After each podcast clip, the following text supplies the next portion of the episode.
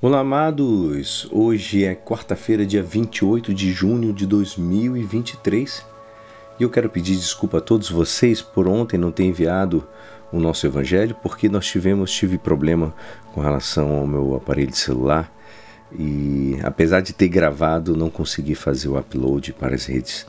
Então peço perdão a todos e vamos continuar hoje.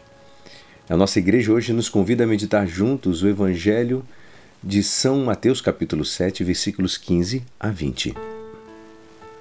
Naquele tempo disse Jesus aos seus discípulos: Cuidado com os falsos profetas.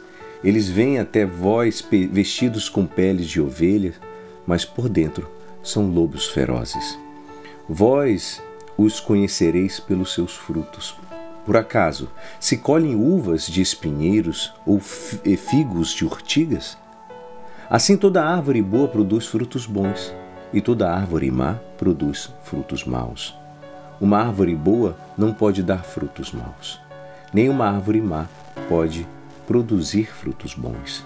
Toda árvore que não dá frutos, bons frutos, é cortada e jogada no fogo.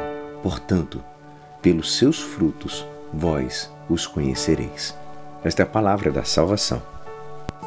Amados, hoje é, nos é apresentado no nosso olhar um novo contraste evangélico entre as árvores boas e mais. A afirmação de Jesus ela é, ela é bem simples, bem simples, bem direta. Mas é justo dizer que não não é tão simples assim, não é todo absoluto. Não são como também não é no real, na, na vida real de cada dia. Então, ela vai nos ensinar que há bons que degeneram e acabam dando frutos maus, e que, pelo contrário, há maus que acabam dando frutos bons. O que significa? Pois, em definitivamente, toda árvore boa, produtos, boa produz frutos bons.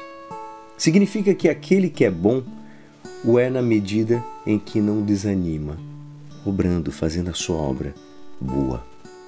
Obrar bem, ou seja, fazer uma obra boa, e não se cansar também. Obrar bem e não ceder perante a tentação de fazer uma obra para o mal.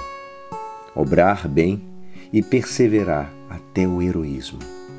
Obrar bem e, se por acaso chegar a ceder frente ao cansaço de atuar assim, de cair na tentação de fazer o mal, ou de assustar-se perante a existência inegociável reconhece-o sinceramente, confessa, arrepende de verdade e volta a recomeçar. Ah, e faz entre outras razões porque sabe que se não dá um bom fruto, será cortado e jogado ao fogo, como nos diz a palavra.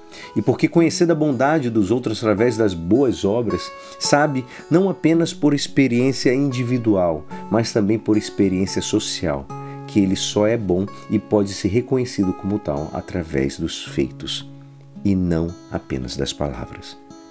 Não basta dizer Senhor, Senhor, como nos recorda Santiago, a fé acredita através das obras.